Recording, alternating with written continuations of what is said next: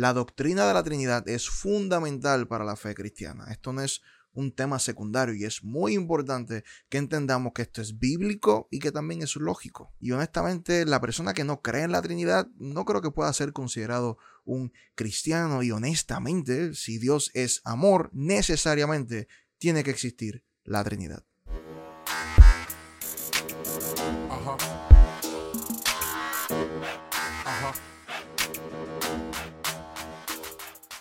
Saludos y bienvenidos nuevamente a mi canal apologético en donde intento dar respuestas razonables a preguntas que son un poco complicadas. Y si no lo has hecho todavía, por favor, suscríbete al canal, dale like a este video y comparte. Si quieres también comenta en sección de los comentarios sobre el video que estamos haciendo hoy, porque realmente eso es lo que nos ayuda a seguir creciendo y llegar a más personas. Así que por favor, suscríbete, comparte, interactúa con él. Hoy vamos a estar tocando el tema de la Trinidad, del cual parece ser controversial entre algunas personas y otras dicen que es un poco ilógico abrazar la idea de la Trinidad. Así que voy a hacer mi mejor esfuerzo en este video para demostrar que es lógico y bíblico, porque al final del día realmente lo que nos importa sobre todas las cosas es que sea algo bíblico y voy a demostrar que es bastante lógico poder explicar el, el, principio de la Trinidad. Y lo primero que debemos aclarar es que aunque quizás pueda ser un tipo de misterio dentro del cristianismo, cómo es que exactamente opera la Trinidad no es algo que sea contradictorio. Y, aclaro, cuando hablo de que sea misterioso, no estoy diciendo que tenemos que suspender nuestro raciocinio para poder comprender en principio a qué estamos hablando cuando nos referimos a la Trinidad, sino que quizás no podamos explicar en, forma detallada absolutamente todo de la Trinidad, pero sí podemos explicarla y entender que no existe ningún tipo de contradicción en lo que estamos expresando. Así que eso es lo primero que debemos aclarar. Puede ser que sea un tipo de misterio, mas sin embargo no significa que sea contradictorio. Y el primer paso, entenderé yo que para demostrar que es completamente bíblico la Trinidad es obviamente acercarnos al texto bíblico y ver qué es lo que la Biblia nos habla acerca de la Trinidad. Obviamente la palabra Trinidad no aparece explícitamente en la, en, la escritura, pero lo que realmente lo queremos hacer es utilizar una palabra para poder eh, explicar o hacer referencia a lo que ya es revelado en las escrituras. Así que no importa si literalmente no aparece la palabra Trinidad en la escritura, lo que queremos saber es si el concepto detrás de la palabra Trinidad realmente es algo bíblico. Ahora, puede parecer que es algo ilógico cuando hablamos de la Trinidad porque claramente la Biblia habla solamente acerca de un solo Dios. Desde el Antiguo Testamento vemos en la Shema que Dios es uno. Esto lo vemos en Deuteronomio 6, 4. Escucha Israel, el Señor nuestro Dios es el único Señor. Ama al Señor tu Dios con todo tu corazón, con toda tu alma y con todas tus fuerzas. Grábate en el corazón estas palabras que hoy te mando. Incúlcaselas continuamente a tus hijos Háblales de ellas cuando estés en tu casa y cuando vayas por el camino, cuando te acuestes y cuando te levantes, átalas a tus manos como un signo. Llévalas en tu frente como una marca, escríbelas en los postes de tu casa y en los portones de tu ciudad. La Chema judía es una oración bíblica, la cual se recita en prácticas religiosas judías y es algo muy importante. Así que evidentemente sabemos y vemos bíblicamente que solamente existe un Dios. Ahora en Marcos 12, 29 Jesús mismo cita la Chema diciendo, el más importante es, oye Israel, el Señor nuestro Dios es el único Señor, contestó Jesús. Así que evidentemente esto es algo bíblico, es algo importantísimo. El mismo Jesús dice, oye, no se confundan, solamente existe un Dios. Ahora, ahora es que se pone un poco complicado el asunto, porque a través de la misma palabra vemos que sí existe un Dios, pero hay referencias de que el Padre es Dios, de que Jesús es Dios y el Espíritu Santo es Dios. Así que, ¿cómo nosotros podríamos reconciliar esta idea de que sí, Dios es uno, pero de igual manera vemos que hay tres personas o, hay tres individuos, lo cual la Biblia hace referencia de que de igual manera son Dios. Por ejemplo, el Padre es Dios, según Hebreos 12 del 9 al 10. Dice, después de todo, aunque nuestros padres humanos nos disciplinaban, los respetábamos. No hemos de someternos con mayor razón al Padre de los Espíritus para que vivamos. En efecto, Nuestros padres nos disciplinaban por un breve tiempo, como mejor les parecía, pero Dios lo hace para nuestro, pero Dios lo hace para nuestro bien, a fin de que participemos de su santidad. Romanos 1.7 dice, les escribo a todos ustedes, los amados de Dios que están en Roma, que han sido llamados a ser santos, que Dios, nuestro Padre, y el Señor Jesucristo le concedan gracia y paz. Así que esto es bastante obvio y no creo que hay que entrar en tanto detalle demostrando que el Padre es Dios porque universalmente se acepta, ¿no? El Padre es Dios. Ahora, vamos por ejemplo a ver Juan 8, 58 al 59. Dice, Ciertamente les aseguro que antes que Abraham naciera, yo soy. Entonces los judíos tomaron piedras para arrojárselas, pero Jesús se escondió y salió inadvertido del tiempo. Así que en este texto vemos a Jesús que está hablando y de momento comienza a hablar de que antes que Abraham fuese, él ya era, ¿no? ¿Y qué pasa? Mucha gente aquí dice, no, esto no es un texto que está hablando de que Jesús afirmó ser Dios, él simplemente dijo, no, yo, yo soy de, de, no tiene ningún tipo de peso teológico realmente que implique la deidad de Jesús. Pero la pregunta sería, ¿por qué en el texto próximo los judíos toman piedra para someterla a Jesús? ¿Por, qué hay una hostilidad de parte de los judíos si simplemente le estaba diciendo un yo soy regular sin ningún tipo de peso? La realidad del caso es que cuando Jesús dice yo soy, ese ego emi hace referencia al yo soy del éxodo. ¿Se acuerdan cuando Moisés tuvo aquella experiencia con la zarza? ¿Verdad? Que estaba con Dios y, y Dios le comenzó a decir que él era el yo soy. ¿Ves? Jesús en Juan 8 lo que está diciendo es, hey, yo soy aquel yo soy. Hay una afirmación que lo que implica es que Jesús está afirmando ser algo más que simplemente un ser humano. Está afirmando ser Dios. Y nuevamente, ¿por qué llegamos a esta conclusión? Por la respuesta de los judíos. Los judíos tuvieron que haber percibido o entendido que este yo soy no era cualquier yo soy. Este yo soy implicaba algo mucho más grande que algún mero título humano. Era algo mucho más. Por eso querían matarlo. Luego vemos que Jesús se hace llamar el Hijo de Hombre en Marcos 14, 60 al 65. Dice, poniéndose de pie en el medio, el sumo sacerdote interrogó a Jesús. No tiene nada que contestar. ¿Qué significan estas denuncias en tu contra? Pero Jesús se quedó callado y no contestó nada. ¿Eres el Cristo, el Hijo del Dios viviente? Le preguntó de nuevo el sumo sacerdote. Sí, yo soy, dijo Jesús. Y ustedes verán al Hijo del Hombre sentado a la derecha del Todopoderoso y viniendo en las nubes del cielo. ¿Para qué necesitamos más testigos? dijo el sumo sacerdote, rasgándose las vestiduras. Ustedes han oído esta blasfemia. ¿Qué les parece?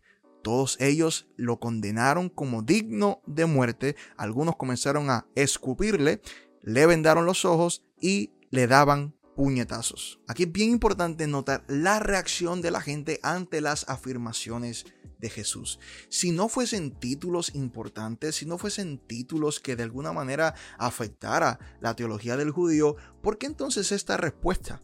¿Por qué cuando Jesús dice que es el Hijo del Hombre, meramente no se acabó ahí el asunto y, y lo dejaron libre? Porque evidentemente no es nada malo. Porque de momento, al hacer la afirmación, yo soy el hijo del hombre, o sea, ahora con este evento verán al hijo del hombre, porque esto causa revuelo. Porque de momento esto parece ser la evidencia, porque dicen, ¿para qué, ¿para qué más testigos? No necesitamos más testigos que este. Él mismo está afirmando algo que es grave para nosotros. Ahora, ¿qué significa que Jesús hubiese dicho que es el Hijo del Hombre? Esto es una referencia a Daniel 7, versículo 13 en adelante. Dice, en esa visión nocturna vi que alguien con aspecto humano o en otras versiones hijo de hombre, venía entre las nubes del cielo, se acercó al venerable anciano y fue llevado a su presencia, y se le dio autoridad, poder y majestad. Todos los pueblos, naciones y lenguas lo adoraron. Su dominio es un dominio eterno que no pasará y su reino jamás será destruido. Así que según este texto, el Hijo del Hombre tiene autoridad, tiene poder, majestad, todos los pueblos y las naciones y las lenguas le adoran. ¿Acaso la adoración es únicamente a ese Dios, a ese único Dios que existe? ¿Un dominio eterno? ¿Acaso el dominio eterno no es únicamente para Dios? Pero no estamos hablando de Dios, estamos hablando del Hijo del Hombre. Y Jesús dice ser el Hijo del Hombre. Así que Jesús está atribuyendo características que solamente son de Dios. Ahora, hay algo bien importante aquí con el título del Hijo del Hombre. Primero es el título favorito de Jesús para referirse sobre él y, adicionalmente es algo que no notamos antes de Jesús y luego de Jesús para otras personas. No, notamos personajes de momento diciendo, sí, yo soy el Hijo del Hombre. No hay gente diciendo que son hijos de dioses o, que son dioses, pero el, el título específicamente de ser el Hijo del Hombre es algo único de Jesús. Por ende, no es una invención, sino que podemos decir que realmente Jesús afirmó esto y Jesús realmente pensaba ser este personaje, que es el Hijo del Hombre, el cual Daniel 7 hace referencia. Ahora, si te pregunto quién es el Alfa y el Omega, muy fácilmente la gente ¿verdad? va a poder decir que el Alfa, el Omega, el principio, el fin, ese es Dios, es el Señor. mira lo que dice Apocalipsis 1, 8. Yo soy el Alfa y el Omega, dice el Señor Dios, el que es y el que era y el que ha de venir el Todopoderoso. Pues claro, sí, esto está bien, ese es Dios, no hay problema con eso. Pero mira lo que sucede en el versículo 17. Al verlo, caí a sus pies como muerto, pero él, poniendo su mano derecha sobre mí, me dijo, no tengas miedo, yo soy el primero y el último, el que vive. Estuve muerto, pero ahora vivo por los siglos de los siglos y tengo las llaves de la muerte y del infierno. Pero, ¿quién estuvo muerto? ¿Dios acaso estuvo muerto? No, Dios no estuvo muerto. El que murió fue Jesús. Así que vamos a leer este capítulo desde el primer versículo. Yo, Juan, escribo a las siete iglesias que están en la provincia de Asia. Gracia y paz a ustedes de parte de aquel que es y que era y el que ha de venir y de parte de los siete espíritus que están delante de su trono, y de parte de Jesucristo, el testigo fiel, el primogénito de la resurrección, el soberano de los reyes de la tierra, al que nos ama y que por su sangre nos ha liberado de nuestros pecados, al que ha hecho de nosotros su reino, sacerdotes al servicio de Dios su Padre. A Él sea la gloria y el poder por los siglos de los siglos. Amén. Así que vemos este texto que está hablando directamente sobre Jesús. Aquí el, el, sujeto en el cual hace referencia es Jesús. Luego dice, miren que vienen las nubes. Y todos lo verán con sus propios ojos, incluso quienes lo traspasaron, y por él harán lamentaciones todos los pueblos de la tierra. Así será. Amén. Ahí termina el versículo 7. ¿no? Así que, ¿quién es que viene en las nubes? Es el Hijo del Hombre. ¿De quién es toda gloria y poder? Del Hijo del Hombre. ¿De quién se está hablando? Del Hijo del Hombre, de Jesús. Así que cuando leemos el versículo 8 que dice, yo soy el alfa y el omega, dice el Señor Dios, el que es y que era y de ha de venir el Todopoderoso, pues se está hablando del Hijo del Hombre. Este no es Dios Padre, este es el Hijo del Hombre que está diciendo yo soy el alfa y el omega. Entonces, el Hijo del Hombre es Dios. Sí, pero Jesús dice ser el Hijo del Hombre. Sí. Por ende, Jesús es Dios. Sí. Ahora, pero mira esto, porque cuando vamos a Isaías notamos lo siguiente. Isaías 44, del 6 al 8. Así dice el Señor, el Señor Todopoderoso, Rey y Redentor de Israel. Yo soy el primero y el último. Fuera de mí no hay otro Dios. ¿Quién es como yo? Que lo diga, que declare lo que ha ocurrido desde que establecí a mi antiguo pueblo, que exponga ante mí lo que está por venir, que anuncie lo que va a suceder. No tiemblen ni se asusten. ¿Acaso no lo anuncié y lo profeticé hace tiempo? Ustedes son mis testigos. ¿Hay algún Dios fuera de mí? No, no hay otra roca. No conozco ninguna. Vemos que Dios desde el Antiguo Testamento está diciendo, yo soy el primero, yo soy el último y no piensen en otro Dios porque no hay otro Dios fuera de mí. Pero vimos que el Hijo del Hombre es Dios, vimos que Jesús es Dios, pero no existe otro Dios fuera de Dios. Y, ya mismo voy a explicar la parte lógica para reconciliar todo esto, pero quiero demostrar que sí, bíblicamente vemos que el Padre es Dios, que Jesús es Dios y el Espíritu Santo también es Dios. Hechos 5 del 3 al 4 dice, Ananías, le reclamó Pedro, ¿cómo es posible que Satanás haya llenado tu corazón para que le mintieras al Espíritu Santo y te quedaras con parte del dinero que recibiste por el terreno? ¿De, quién estamos hablando aquí? Estamos hablando del Espíritu Santo, ¿ok? ¿A quién le mintieron? Le mintieron al Espíritu Santo. ¿Acaso no era tuyo antes de venderlo? Y una vez vendido, ¿no estaba el dinero en tu poder? ¿Cómo se te ocurrió hacer esto? No han mentido los hombres, sino... ¿A quién? A Dios. Ves, comenzando el texto, dice, ¿cómo es posible que Satanás haya llenado tu corazón para qué? Para que le mintieran al Espíritu Santo. Pero luego dice, no le están mintiendo a los hombres, sino que le están mintiendo a quién? A Dios. Así que el Espíritu Santo es Dios. Y algunos dicen, no, ya, Billy, eso lo inventaron luego, eso, eso realmente nunca estuvo parte de la escritura, eso es un nuevo concepto en el Nuevo Testamento, pero el Antiguo Testamento nunca eh, hubiese estado de acuerdo con esta idea de que Jesús era Dios y que el Espíritu Santo era Dios, pero mira esto, Michael Heiser habla de esta noción que existía, que se creía en dos tipos de Yahvé, un Yahvé que era visible, y un Yahvé que no era visible, un Yahvé que se manifestaba en la tierra, que podían verlo literalmente, y había un Yahvé que se mantenía distante, que se mantenía en los cielos. Éxodo 3, del 1 al 7, dice, un día en que Moisés estaba cuidando el rebaño de Jetro, su suegro, que era sacerdote de Madián, llevó las ovejas hasta el otro extremo del desierto y llegó a Horeb, la montaña de Dios. Estando allí, el ángel del Señor se le apareció entre las llamas de una zarza ardiente. Ok, ¿quién apareció? El ángel del Señor. El ángel del Señor fue quien apareció en las llamas de la zarza ardiente. Moisés notó que la zarza estaba envuelta en llamas, pero que no se consumía. Así que pensó, qué increíble, voy a ver por qué no se consume la zarza. Cuando el Señor vio que Moisés se acercaba a mirar, lo llamó desde la zarza. Espérate, ok. ¿Quién estaba en la zarza? Era el ángel del Señor.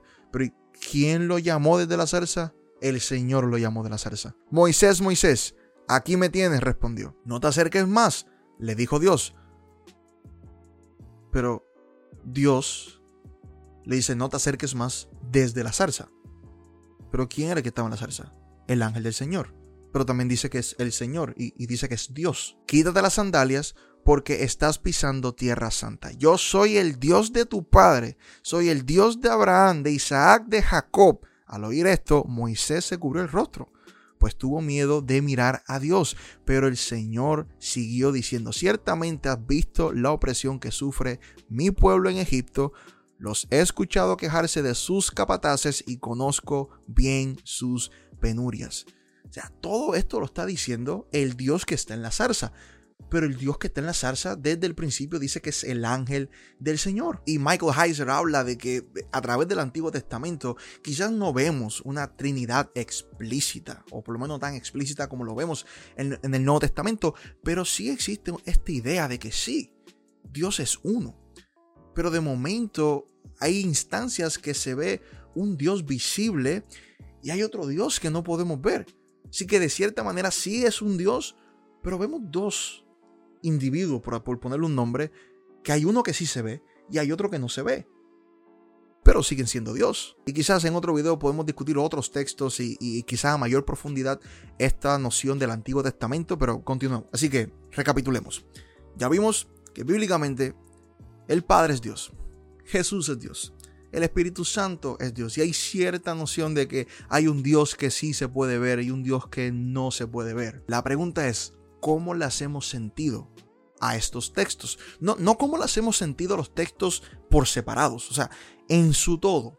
Cuando, cuando vemos la Biblia como un todo, ¿cómo hacemos sentido a todo esto? Porque esos textos están ahí. tenemos que preguntarnos cuál es la mejor explicación, cuáles son las alternativas que tenemos para interpretar todos estos textos en su conjunto. Lo primero sería decir que quizás en el cristianismo creemos en varios dioses. Pero esto no puede ser porque claramente vimos en Isaías que no hay otro Dios fuera de Dios. No hay otro Dios, solamente existe un solo Dios. O quizás puede ser que Jesús sí afirmó ser Dios, pero quizás fue un Dios menor. Pero no, porque de igual manera Isaías es bastante claro. Aunque fuese un Dios menor, sigue siendo otro Dios, aunque quizás no se compare con, con, el Dios altísimo. Así que no puede ser otro Dios aunque sea menor. Así que Isaías aquí también de igual manera aplicaría. Adicionalmente los textos que tenemos sobre la divinidad de Jesús no parece establecerlo como un Dios menor, sino que parece establecerlo al mismo nivel. Recuerden en Juan 8 dice yo soy. O quizás otra alternativa que es lo popular que aparece en las redes es que esto es un invento del concilio de Nicea. Pero vamos, por favor. Puede ser un mito popular, pero no existe un récord histórico, no existe un escrito, un documento eh, histórico que diga que en el concilio de Nicea se manipularon los textos. De ninguna manera. Así que esta teoría de que en el concilio de Nicea se escriben unos documentos o se fabrica, se manipula para sustentar la idea de la Trinidad es, es un tremendo mito en las redes, pero nada más, no, es, no tiene ningún tipo de peso ni validez histórica. Así que me parece que lo único que nos queda es el concepto de la Trinidad. El concepto de la Trinidad, a mi parecer, es lo único que realmente puede reconciliar toda esta idea de que vemos textos que el Padre sea Dios, Jesús sea Dios y el Espíritu Santo de igual manera sea Dios. Es lo único que realmente se me ocurre. Ok, so voy a tratar de explicar cómo es que es la opción más lógica. La Trinidad, quizás explicarla a, la mejor capacidad de, mi conocimiento. Um, lo primero que estamos claros es que sí existe solamente un Dios. Eso no cambia. No estamos tratando de alterar la chema. Ese, ese no es el detalle. Solamente existe un Dios. ¿Ok? Ahora, no podemos ver a Dios como vemos al ser humano, ¿verdad? Porque cuando yo hablo de un ser humano es el ser y ese ser es una persona, es uno y uno, esa es la correlación, un ser, una persona. Un ser no puede, o sea, una, una persona, yo, el ser humano, no puedo ser un ser y varias personas a la vez, porque el ser humano no es así. Ahora, no porque el ser humano no pueda hacer eso, no significa que Dios no pueda en efecto ser eso, que, que en su esencia, en su ser, en su ontología, o sea, sea un solo ser, pero tenga la capacidad de ser otras personas. O sea, que no necesariamente tenga que ser un ser y una persona manifestada para revelarse y ese tipo de cosas, sino que muy bien Dios puede ser uno en esencia y haberse manifestado a través de la historia en tres personas no hay contradicción en eso y es muy posible que lo haga. Creo que el problema realmente es que cuando hablamos de Dios, automáticamente pensamos en el Padre. So, por eso pensamos que es contradictorio o ilógico. Porque cuando hablamos rápidamente de Dios, nunca pensamos en Jesús. Nunca pensamos en el Espíritu Santo. Pero ¿qué tal si cuando hablamos de Dios ya automáticamente la palabra Dios, eh, no pensarlo tanto en una persona, sino en un tipo de categoría aparte de seres, ¿no? Si cuando vemos los seres, ¿verdad? Están los seres corpóreos y seres no corpóreos, ¿verdad? Seres que son cuerpos, seres que son espíritu. Cuando hablamos de Dios y vemos la categoría, ¿verdad? De este Dios altísimo, pues él está en una categoría completamente aparte, que es que dentro de su ontología, en su esencia, en su naturaleza, existe una unidad eterna entre estas tres personas que fueron manifestadas a través de la historia. No es contradictorio, porque sigue siendo un ser. La única diferencia es que tiene la capacidad en su propia esencia, naturaleza, ser manifestado en tres personas. Por lo tanto, cuando hablamos de Dios no es tanto hablar de quién, porque cuando hablamos del quién hablamos del Padre, Hijo, Espíritu Santo. Ese es el quién. Ahora, cuando hablamos de Dios, estamos hablando de qué. ¿Qué, es lo que estamos hablando? Estamos hablando de un ser subsistente, eterno, trascendental, eh, que en su ontología, en su esencia, naturaleza, existe esta relación eterna. Así que Dios vendría a ser la categoría ontológica y el Padre, Hijo y Espíritu Santo son las personas que este ser decidió manifestarse a través de la historia. Por eso es que siempre hablamos de que tenemos en la Trinidad un qué manifestado en tres quienes. Así no hay eh, ningún tipo de contradicción lógica en eso. Ahora, la gran pregunta es, ¿cómo funciona esto? ¿Verdad?